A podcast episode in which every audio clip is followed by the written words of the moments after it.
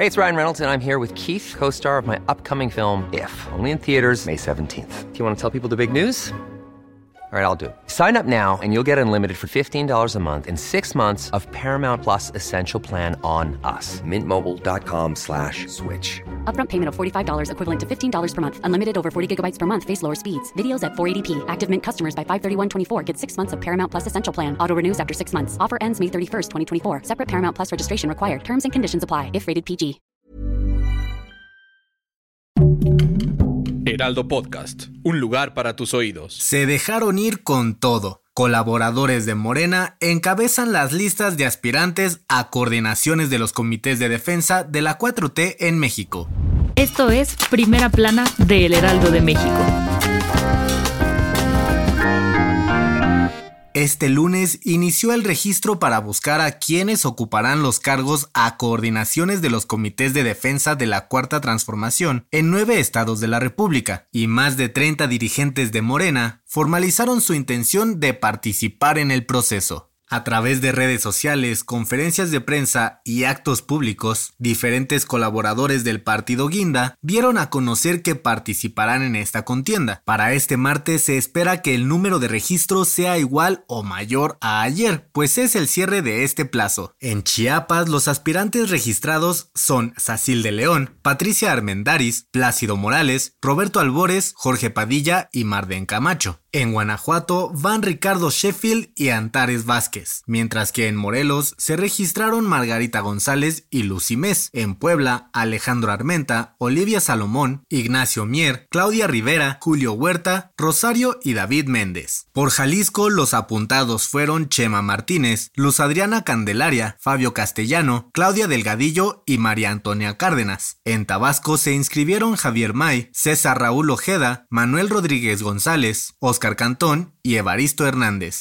En Veracruz se sumaron Sergio Gutiérrez Luna y Manuel Huerta, mientras que en Yucatán Alfa Tavera Escalante y Raúl Paz se sumaron a la contienda. En la Ciudad de México, Clara Brigada y Omar García Harfuch se registraron oficialmente como aspirantes para el cargo de coordinador de los comités para la defensa de la transformación de la CDMX, quien en otras palabras será el abanderado de Morena a la jefatura de gobierno en las elecciones de 2024. Si quieres estar bien informado sobre las elecciones del próximo año, no te pierdas la cobertura Ruta 2024 a través de todas las plataformas del Heraldo de México. Escríbenos en los comentarios qué te parece este episodio.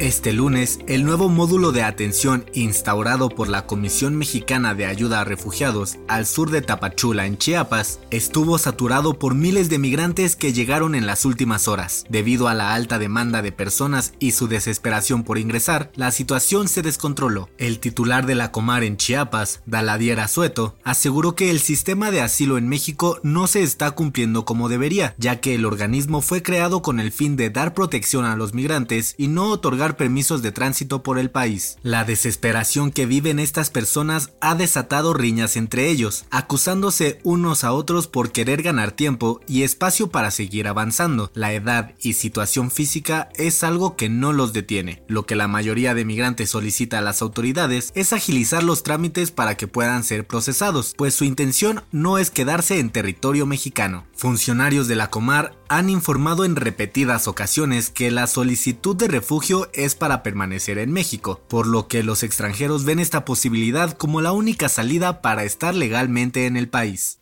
En otras noticias, este lunes se registró un choque entre dos avionetas en Topía, Durango. Este accidente dejó a varias personas muertas y un piloto herido. Autoridades encargadas trabajan en la investigación del caso para esclarecer lo sucedido. En noticias internacionales, el canciller de Cuba, Bruno Rodríguez, dijo a través de sus redes sociales que el país caribeño sufrió un ataque terrorista, luego de que un hombre lanzara dos bombas Molotov contra la embajada cubana en Estados Unidos. Y en los deportes, en su regreso a casa, los Steelers de Pittsburgh realizaron un aterrizaje de emergencia en Kansas City por un fallo en la presión del aceite en uno de los motores del avión en el que viajaban. Sin embargo, algunos minutos después, jugadores y staff del equipo llegaron sanos y salvos a Pensilvania.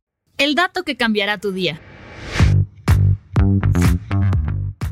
Sabemos que el ciclo de la vida se basa en nacer, crecer, reproducirse y morir, pero por muy loco que parezca, en el mundo existen cuatro ciudades que tienen prohibido morirse. ¿Qué? Así como lo oyes. En la antigüedad existía una leyenda griega que decía que las personas no podían fallecer porque romperían la purificación de los lugares sagrados, como Longyearbyen en Noruega, Celia Italia, Sarpurense en Francia e Itsukushima Japón. Las personas que no cumplían con el requisito se hacían acreedores a un duro castigo, según el alcalde de Francia que gobernaba en ese periodo. ¿Lo hubieras imaginado?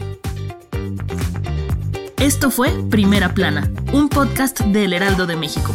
Encuentra nuestra primera plana en el periódico impreso, página web y ahora en podcast. Síguenos en Instagram y TikTok como El Heraldo Podcast y en Facebook, Twitter y YouTube como El Heraldo de México. Hasta mañana.